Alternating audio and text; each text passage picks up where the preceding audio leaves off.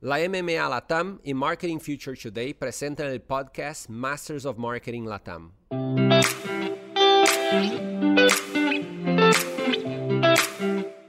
Hola, soy Soledad Moll. Me acompañan Rocío Bravo, editora de Hispanic Latam en Marketing Future Today, y Federico Barallobre, CMO de Modo. En este episodio vamos a conversar con Carolina Wood, directora de marketing en Ryzen Argentina. Hola a todos, ¿cómo están? Bienvenidos a este nuevo episodio. Eh, gracias Carolina por estar hoy con nosotros hablando un poco de todo. Vamos a tratar de reflexionar sobre un montón de cosas que están pasando en la industria del marketing.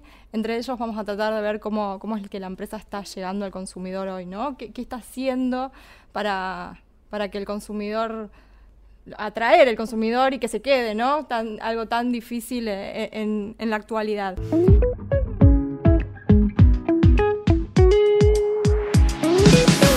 Contanos un poco, eh, en términos generales, desde tu visión, desde tu experiencia, cómo estás viendo la actualidad de la industria, cómo estás viendo la evolución del marketing, eh, qué cambios estás viendo.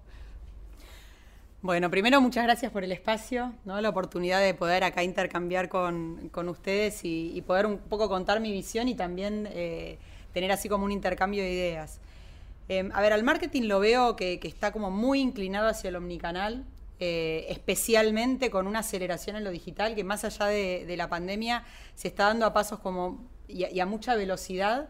Eh, y esto nos hace un poco como reflexionar, ¿no? ¿Cuál, ¿Cuál es la postura que tiene que tener el marketing?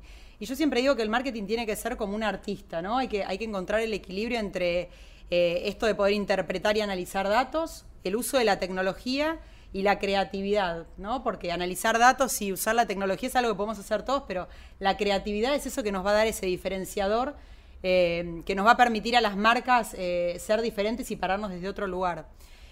Y cuando pienso también en el marketing, eh, cómo fue evolucionando, yo tengo 19 años en, en Raizen, Shell, muchos de ellos, casi el 80% en marketing, y la verdad que veo un cambio abismal de lo que es ahora a lo que fue mm, años anteriores, ¿no? Venías, los cambios no se daban a tanta velocidad y, mm, hoy hay que ser muy flexibles, adaptarse, eh, tener una versatilidad, tener una cabeza muy abierta y especialmente segmentar.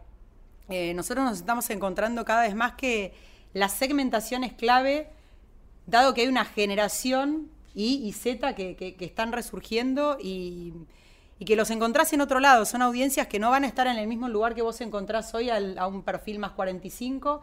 Tenemos que hablarles distinto, eh, tenemos que estar en donde ellos están, tenemos que comunicarles desde ahí. Y empezamos a abrir un poco eh, todas nuestras audiencias, empezamos a, entender nuestros KPIs segmentados y nos damos cuenta que, que hay una diferencia, que hay una diferencia y tenemos que, ir a buscarlos a otro lugar. Así que eso lo vemos como un gran desafío y, estamos reflexionando mucho sobre qué planes de marketing tenemos que tener para llegar a ese consumidor, que es el consumidor de ahora y va a ser nuestro consumidor del futuro.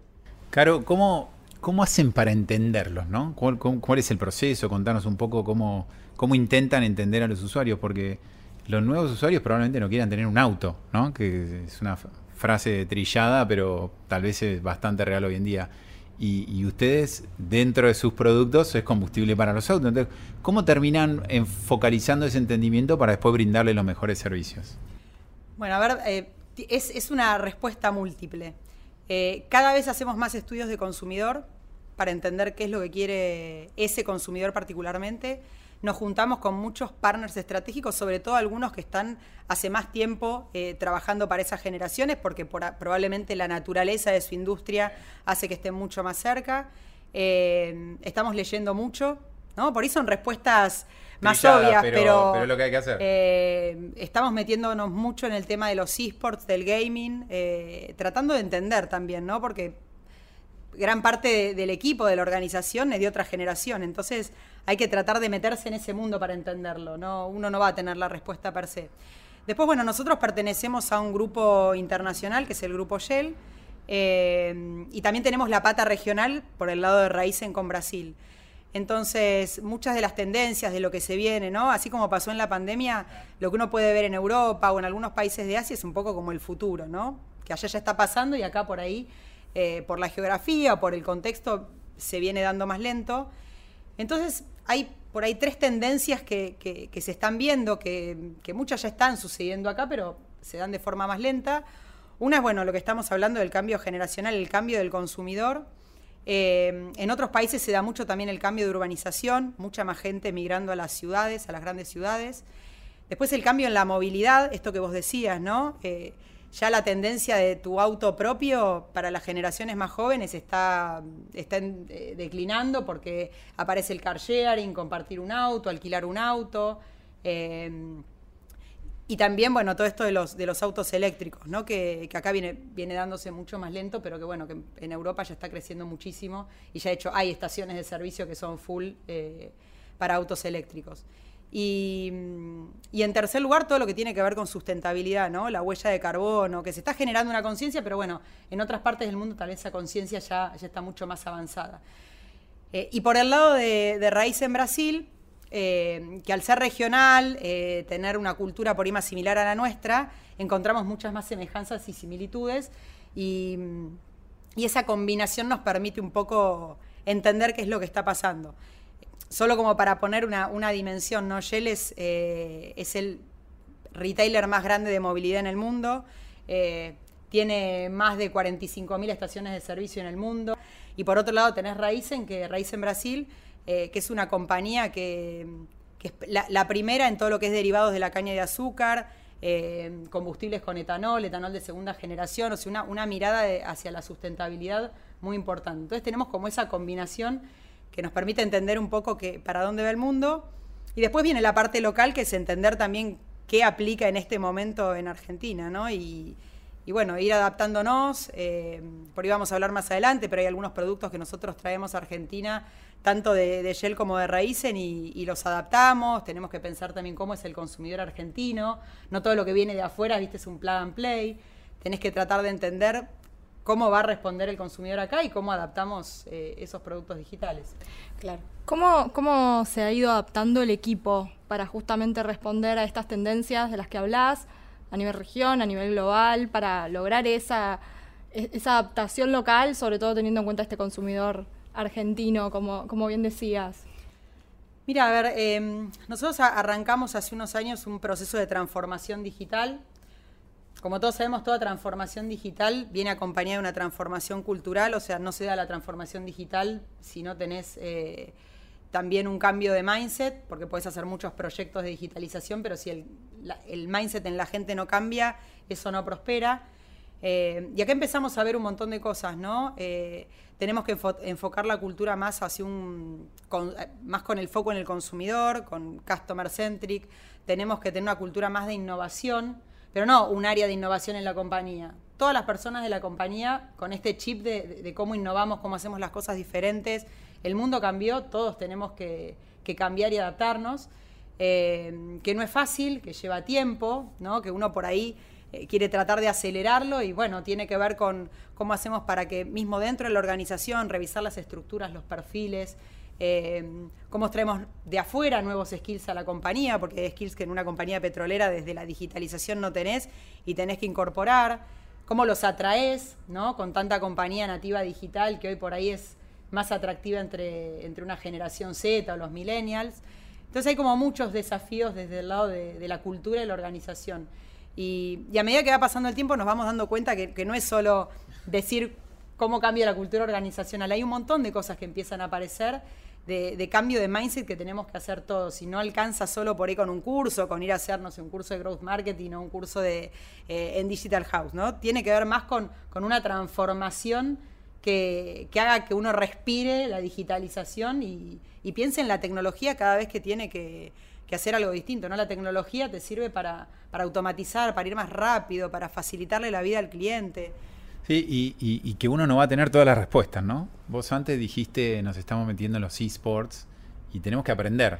Es decir, diciendo, no sabemos todavía con qué jugo le vamos a sacar a esto, pero tenemos que aprender. Y me parece que es el nuevo mindset. Vamos, a, vamos hacia un marketing que tenemos que probar y ajustar y mejorar.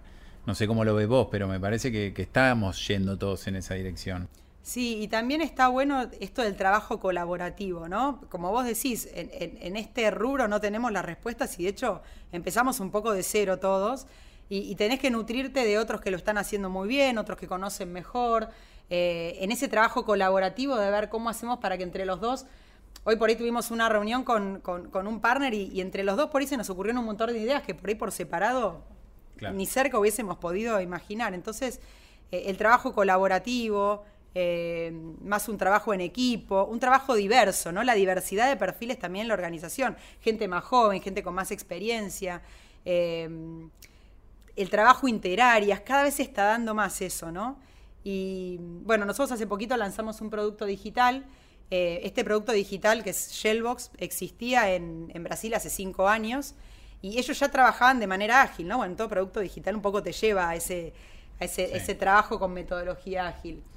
Y la verdad que al principio fue un choque importante porque nosotros no sabíamos bien cómo, cómo eh, eh, integrarnos con esa forma de trabajo con la que nosotros no estábamos acostumbrados.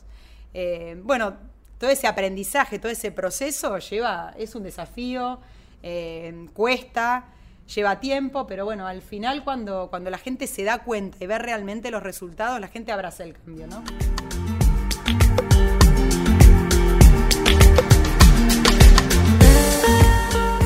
Otro, otro aspecto importante eh, tiene que ver con este vínculo que profundizan con, el consumidor, ¿no? con las personas. Eh, esto que hablábamos al principio de cómo, cómo llegar a ellos y cómo de alguna manera hacer que se queden. Em, vienen haciendo muchas acciones también vinculadas con ese tema, apalancados en la tecnología, en la data, como bien mencionabas. Contanos un poco sobre eso, cómo fue ese proceso para entender justamente ese foco en la experiencia de cliente que están teniendo hoy como empresa. Bueno, a ver, que, teníamos que tener un producto digital era algo que sabíamos, ¿no? eh, hoy ya tener un producto digital no es una innovación per se. Eh, en Brasil lo tenían hace cinco años, o sea que nosotros ya teníamos como una experiencia, un, producto que ya existía. Eh, y pensamos que iba a ser mucho más fácil, pero después te encontrás con que, bueno, era un producto que había que internacionalizar. Shellbox estaba en portugués, había que cambiarle el idioma y pensamos que era solo cambiarle el idioma y después nos empezamos a dar cuenta que el, proceso de pago en, Brasil era diferente que en Argentina. Acá nosotros usamos QR, en Brasil se usa un sistema con, ingreso de dígitos. Entonces también había que cambiar todo el proceso de, pago y empezamos a ver que tal vez había más diferencias de las que imaginábamos. Eh, también con estudios de consumidores, un poco benchmark de lo que había en Argentina, eh, nosotros teníamos una idea de cómo tenía que ser el home de la aplicación eh, Brasil tenía un home totalmente diferente. Cuando, cuando lanzamos nosotros y comparabas las dos aplicaciones, parecían dos aplicaciones diferentes. Eh, y hoy creo que estamos trabajando mucho más en equipo porque cuando mirás nuestro home de hoy, que ya hace cinco meses lanzamos, pero ya eh, ha evolucionado, es mucho más parecido al de Brasil. Creo que estamos trabajando muy bien, muy bien en equipo. pero bueno, nos encontramos con un montón de, de, estas cuestiones. Nuestro mindset, ¿no? ¿Cómo voy a lanzar algo hasta que no esté perfecto y no funcione bien? Eh, por supuesto que tiene que funcionar bien, pero también hay que incorporar esta cultura de la prueba y el error, de la evolución. Vos lanzas algo y, la verdad que te va diciendo el consumidor por dónde ir. El home que vos ves hoy de Shellbox es un home que, cambió por los comentarios de los clientes, por lo que los clientes nos dijeron, porque vimos qué, qué, navegación era más sencilla que otra, qué botón me estaba pidiendo, qué botón no le quedaba cómodo. Entonces uno realmente cuando habla de esto de customer centricity, de eh, de tomar decisiones en base a datos es eso. O sea, hoy tomamos decisiones en base a datos con un foco muy importante en el consumidor. Mucho para crecer todavía, ¿no? Eh, pero, pero bueno, eh, ese es el camino. ¿Qué, contanos un poco más de los beneficios que le da Shellbox en este caso al usuario. ¿Cuáles son aquellos beneficios que percibe más fuertemente el usuario? Mira, cuando nosotros concebimos Shellbox dijimos, tenemos que hacerle la vida más fácil al consumidor, ¿no? Nació con, esa, con ese espíritu. ¿Cómo hacemos para que realmente le facilitemos la vida, le demos una mejor experiencia? Hoy ya hay un montón de apps en el mercado. Eh, y tuvimos una disyuntiva al principio porque era o lanzamos más rápido o terminamos de completar algunas funcionalidades que nosotros queremos que creemos que son claves. Y solo para darte un ejemplo concreto, nosotros tenemos un programa de fidelidad que se llama Shell Latam Pass, que hasta que lanzamos Shellbox eh, existía con una tarjeta que vos pasabas por un postnet y acumulabas y, podías canjear millas. Eh, una alternativa era, bueno, ¿qué pasa si lanzamos con la posibilidad de acumular, pero no con el canje, así podemos lanzar más rápido? Y dijimos, esto no es Customer Centricity, que el consumidor puede usar la aplicación para acumular y después para canjear tenga que sacar su tarjeta, realmente no estamos pensando en el consumidor. Entonces, bueno, eso fue, un, fue, fueron, fue el camino que empezamos a recorrer, donde dijimos, tenemos que realmente poder darle al cliente una experiencia completamente digital, que pueda usar la aplicación para todo lo que tiene que hacer, más allá de que después haya otros consumidores que quieran seguir usando la tarjeta. Eh, entonces, bueno, un poco así lo, eh, lo conseguimos. Eh, básicamente es algo más rápido, ¿no? Esto le ahorra tiempo al consumidor y le ahorra tiempo también al experto, al vendedor de la estación de servicio. Evita que se formen colas, entonces esto también es un plus para el, para el consumidor. bueno, con toda la pandemia, el no contacto. Y después un montón de beneficios que empezamos a incorporar de descuentos, de beneficios, todos los beneficios de Yola Paz incorporados en la aplicación detectamos un montón de puntos de dolor que tenía el consumidor eh, con, el programa de fidelidad y los tratamos de resolver y los seguimos resolviendo, ¿no? Con la aplicación. Y también otra cosa que, eh, que, entendimos un poco con este, con, este, con este producto digital es que todo lo que ven ahora es en lo que venimos trabajando hace un montón de tiempo y en lo que estamos trabajando ahora es lo que van a ver en los próximos años. ¿no? Con los productos digitales se trabaja de otra manera. Tenemos un roadmap de acá cinco años. Ya sabemos lo que queremos hacer. Eh, entonces, bueno, eso es, lo apasionante, ¿no? Como, pero bueno, lleva tiempo también. Uno, entiende que no es quiero agregar un botoncito más, por esos meses de desarrollo. Desde el punto de vista de, los objetivos del marketing y también desde el punto de vista del negocio, ¿qué, balance hacen hasta, hasta el momento con, con Shellbox, con el programa de fidelización? ¿Cómo, cómo, lo, ¿Cómo lo vienen de alguna manera eh, analizando y reflexionando al respecto? ¿Qué, es lo que están viendo? Mira, desde el punto de, la vista, de vista de las metas que nos planteamos, las estamos cumpliendo. Eh, bueno, como todos nos ponemos metas para metas mensuales de transacciones de, usuarios y, la verdad que las estamos cumpliendo, así que por ese lado estamos contentos. Eh, fuimos descubriendo un montón de cosas, ¿no? De, de, comentarios que nos hacían los clientes, de cosas que teníamos que hacer mejor y en ese camino estamos. Por otra parte, eh, todo lo que tenga que ver con, haber podido embeber el programa de fidelidad dentro de la aplicación también tuvo una repercusión muy positiva, eh, porque ahí había muchos puntos de dolor anteriormente en, todo lo que era el uso físico del programa. Eh, así que el balance por hoy es positivo, poder darle al, cliente una experiencia digital es algo que era un must, o sea, no podíamos dejar de, hacerlo. y el cliente, la verdad que lo está valorando, lo está, lo está apreciando. Y como compañía, eh, lo que vemos también es que este tipo de herramientas fidelizan, ¿no? Y un cliente fidelizado consume nuestros productos más premium, eh, tiene una frecuencia de compra mucho más alta, es un cliente que te elige, que te vuelve a elegir, que vuelve a venir, eh, que después hace buenos comentarios de, la marca y de la experiencia en, tus estaciones o en tu marca. desde todos los puntos de vista es positivo. Así que, así que el balance es bueno por ahora.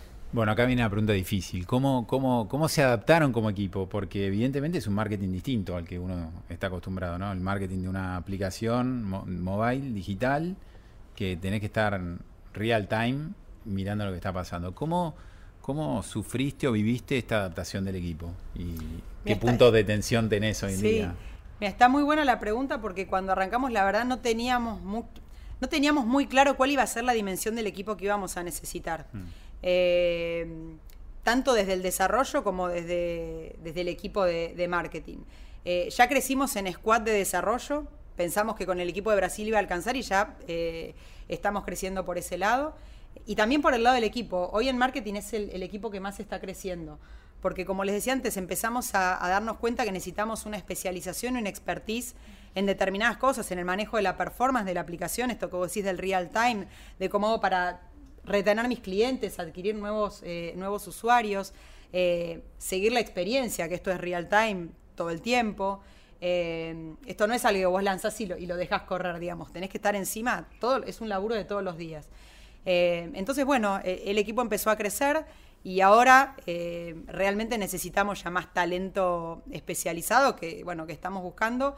Es un desafío porque, bueno, probablemente este talento o estos perfiles eh, prefieran trabajar en compañías eh, nativas digitales. Entonces nosotros como petrolera tenemos que tratar un poco de mostrar el, beneficio o las oportunidades de, carrera que puede tener una persona si se suma eh, a nuestro equipo.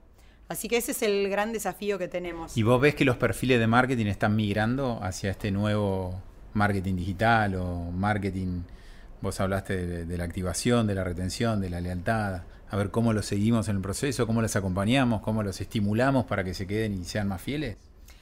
Mira, en, eh, en, el equipo puntualmente nuestro, la verdad que hay muchas ganas como de aprender, de crecer, de desarrollarse. Eh, yo te diría que por ahí más de la mitad del equipo viene más de un marketing tradicional, claro. entonces es un desafío. Eh, pero la verdad que bueno, esto de lanzar un producto digital, de empezar a conocer cosas nuevas, hay un equipo que está muy motivado eh, por aprender y, por adquirir esos conocimientos y también cuando vos sumás experiencia de, de afuera o experiencia de, con nuevos conocimientos, también empieza eso como a derramar en el resto del equipo. Así que, pero bueno, cuando hablamos también de la transformación digital y cultural es algo que tiene que suceder en toda la organización, no alcanza solo con el equipo de marketing, ¿no? Eh, los equipos de ventas, los equipos que trabajan con las estaciones de servicio, nosotros trabajamos, el, prácticamente el 90% de nuestra red son empresarios terceros, entonces también un proceso de convencimiento de que, de que realmente tienen que subirse a un producto digital. Eh, así que bueno, es, eh, es una jornada que, creo que tenemos que recorrer y convencer a veces, ¿no? Y Caro, ¿qué otros desafíos, además de ese, ves, eh, digamos, como en el marketing, en la industria del marketing? Bueno, retener talentos claramente es, no solo para el área de marketing, para, para el resto, ¿no? Eh, ¿Qué otros desafíos ves en la industria y cómo te preparás vos? Eh, ¿Cómo crees que un líder tiene que estar preparado, ¿no? Por lo menos, ¿cuáles son los tres, las tres car características principales que uno debería ser fuerte para, para poder liderar? Mira, a ver...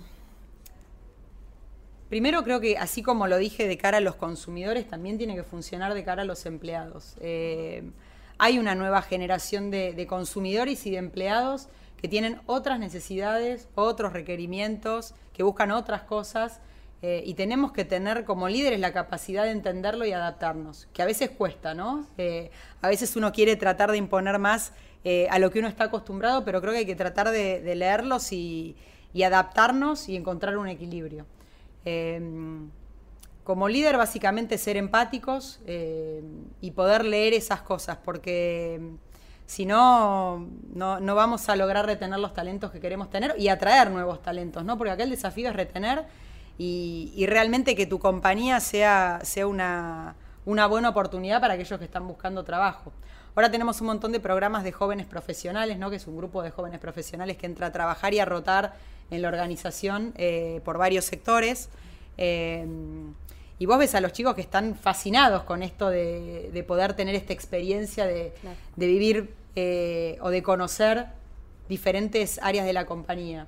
Ahora, el gran desafío empieza cuando, después de un año, esa persona ya hizo todo ese recorrido, tiene que elegir dónde quiere trabajar bueno, como para retenerlo eh, y para que se quiera quedar con nosotros. Y creo que, bueno, como, como, organizaciones tenemos que ayornarnos y, y, entender realmente y saber leer qué, qué es lo que hace que, esos, eh, que esa nueva generación se quiera quedar. Claro, es difícil. Fede, eh, como, como para ir cerrando y siendo parte de, de esta industria, ¿con qué conceptos te quedás, sobre todo en términos de desafíos, ¿no? Ella hablaba un poco el talento como el gran desafío, creo que, que todos comparten e esa idea, esa gran problemática que hoy, hoy eh, tiene, tiene la industria, pero ¿qué eh, rescatamos? Yo te diría, yo me quedo particularmente con el, eh, la centricidad en el usuario, que lo que hicieron fue para mejorar una experiencia de velocidad, de, lo, em, de, de los puntos del, del programa, de, de darle beneficios a los usuarios.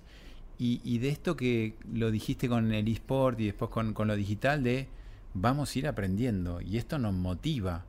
Es decir, nosotros como responsables del marketing no tenemos las respuestas. Eh, pero sí tenemos que hacernos las, las preguntas adecuadas, las preguntas correctas, y en función a eso ir direccionando. Y me parece que las preguntas son las que nos tenemos que hacer ahora para ir a buscar las respuestas, para aprender rápido esas respuestas y para volver a generar otras preguntas. Me parece que quedó re claro que que en el proceso que ustedes están, transformando, en el proceso que marketing está transformando como industria, hay más preguntas que certezas.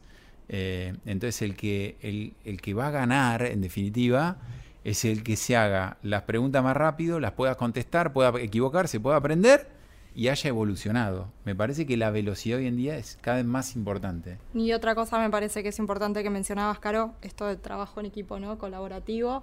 Interaria también, me parece muy, muy importante que, que se empiece a trabajar de esa manera. Me parece que para ir delineando ese camino a cinco años, como, como mencionabas, y, y que realmente se llegue al consumidor como, como se espera y, y se quede, ¿no? Sí. Que es un poco el objetivo que tenemos como marca.